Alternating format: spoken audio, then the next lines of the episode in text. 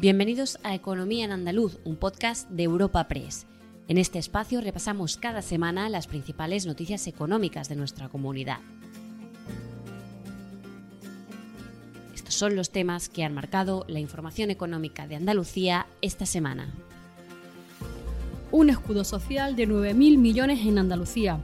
Eso es lo que ha firmado el gobierno andaluz con los sindicatos, comisiones obreras y UGT junto a la Confederación de Empresarios de Andalucía. Mientras tanto, el precio de las cestas de la compra sigue aumentando, sobre todo en los alimentos, que se disparan casi un 18%. Y la autopista que une Cádiz y Sevilla, la AP4, ya cuenta con un plan de actuaciones por parte del Gobierno central, una vez que se eliminó el peaje en 2020. De este programa destaca la ejecución de un tercer carril de 41 kilómetros. Espacio patrocinado por la Asociación de Trabajadores Autónomos ATA. 9.000 millones de euros es la cantidad que la Junta movilizará en el marco del Pacto Social y Económico firmado con los sindicatos y la patronal en Andalucía. De este montante, la mitad, unos 4.500 millones, se destinarán a un paquete de medidas urgentes para apoyo a las familias, trabajadores, autónomos y empresas. Los firmantes han valorado la importancia de este acuerdo y han reivindicado el diálogo social. El pacto se sustenta en dos grandes bloques. Medidas urgentes para apoyo a familias, trabajadores, autónomos y empresas y por otra parte, medidas sociales y económicas para el impulso de Andalucía. Escuchamos al presidente de la Junta, Juanma Moreno. El paso que hoy da Andalucía tiene un valor ejemplarizante por el mensaje directo que manda a la sociedad andaluza.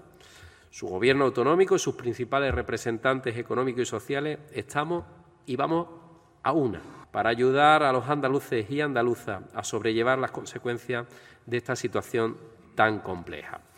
Un pacto andaluz para la atención primaria, para reforzar a todos los niveles, también en el presupuestario, garantizando un mínimo de 3.370 millones de euros recursos destinados a la sanidad.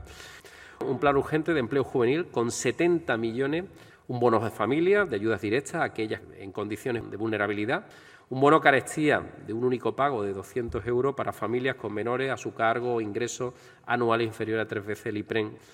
También ayudas a pymes y autónomos con un presupuesto muy destacado de 525 millones de euros. La parte empresarial ha defendido el acto de responsabilidad que significa este acuerdo, que va, a su juicio, en el camino adecuado porque persigue mejorar las condiciones de las personas y de las empresas. Javier González de Lara, presidente de la patronal andaluza, elogiaba así el liderazgo de Juanma Moreno. Pero si hoy tenemos un acuerdo tan complejo, tan completo, tan ambicioso, tan difícil, con nombre de pacto, es gracias también a un liderazgo sólido y tenaz. Imprescindible siempre para los grandes logros. Y el liderazgo es del presidente de la Junta de Andalucía, que desde su primera toma de posesión siempre ha apostado con firmeza por el diálogo social. Por su parte, la secretaria general de UGT en Andalucía ha destacado los frutos tan importantes que deja el diálogo social, aunque ha reconocido que llegar al acuerdo no ha sido fácil. Carmen Castilla recordaba las palabras de Henry Ford en el momento de la firma para destacar la importancia de trabajar juntos. Henry Ford posiblemente es una de las personas más influyentes en la economía del último siglo. Dijo una frase que se queda con nosotros y que es importante porque sirve para contextualizar en el momento que nos encontramos. Juntarse es un comienzo, seguir juntos es un progreso, trabajar juntos es un éxito. En la misma línea se mostraba la secretaria general de Comisiones Obreras en Andalucía y consideraba que se trataba de un pacto bueno para los trabajadores y para afrontar la situación actual con medidas urgentes y a corto plazo. Nuria López llamaba la atención sobre el momento tan importante que vive Andalucía. Estamos en un momento determinante para el futuro de nuestra tierra este acuerdo lo entendemos como una llave maestra para ese futuro. Una llave maestra que tiene que abrir esa puerta de progreso para Andalucía. Y mientras sindicatos y gobierno andaluz pactan un escudo económico y social, los precios de los alimentos siguen aumentando de una forma alarmante. Una subida del 18% en febrero respecto al mismo mes del año pasado que sufren especialmente las familias. Los sindicatos piden nuevas medidas a los gobiernos porque algo no está funcionando bien cuando se ha rebajado el IVA de los productos básicos, pero sus precios siguen creciendo. Así lo analiza Yolanda Carrasco de Comisiones Obreras y Rafael Gelo de UGT. Una vez más, Andalucía se encuentra entre las tres comunidades autónomas con el IPC subyacente más alto, un 8,4 frente al 7,6 de media estatal. Se necesitan otra serie de medidas que vayan dirigidas a controlar los abusos empresariales, porque no puede ser que se haya rebajado eh, el IVA a determinadas empresas y que, sin embargo, los productos se hayan aumentado en un 3,4%.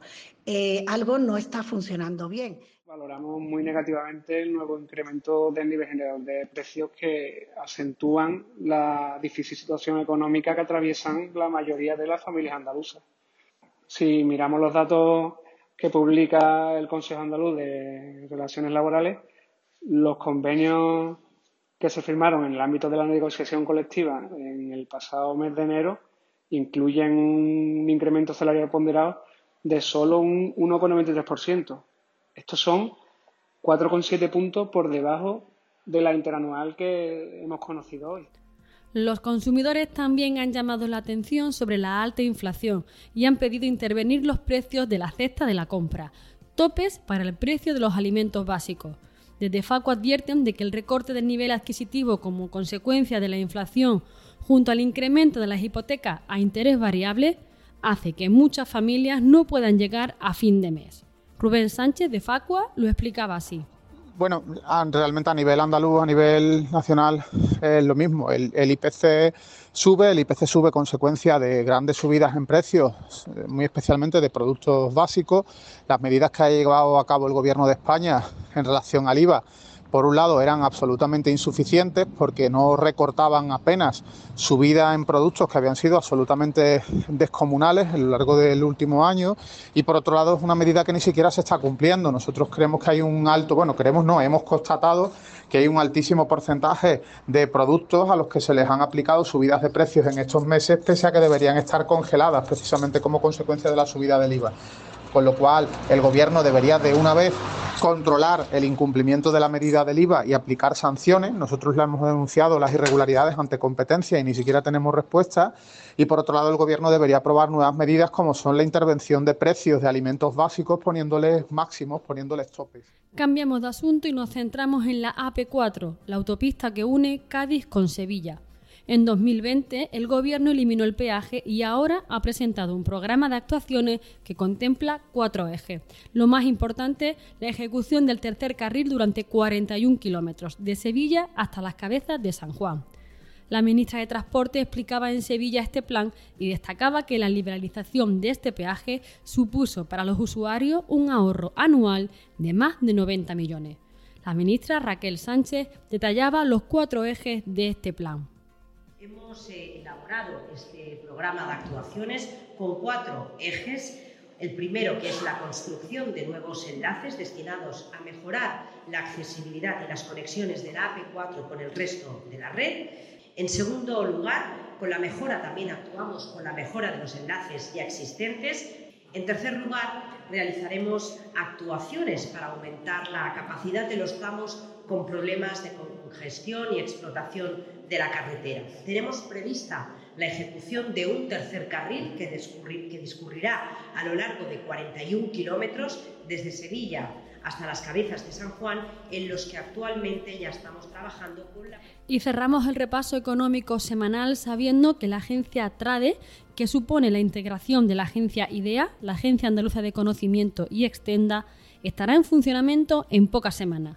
Lo anunciaba la consejera de Economía, Hacienda y Fondos Europeos, Carolina España. Parte de todos, todos estos fondos llegarán a las distintas empresas a través de la agencia TRADE, cuya puesta en marcha va a ser una realidad ya en pocas semanas y así el próximo 21 eh, llevaremos los estatutos al Consejo de Gobierno. Para nosotros TRADE, eh, queridos amigos, es una actuación, va a ser prioritaria, va a ser un instrumento que va a apoyar a los empresarios, a las pymes, a los autónomos y sobre todo eh, queremos que sea una ventanilla única para favorecer el desarrollo económico y empresarial, para fomentar la innovación, la internacionalización de nuestras empresas, la transferencia de conocimiento y también el emprendimiento.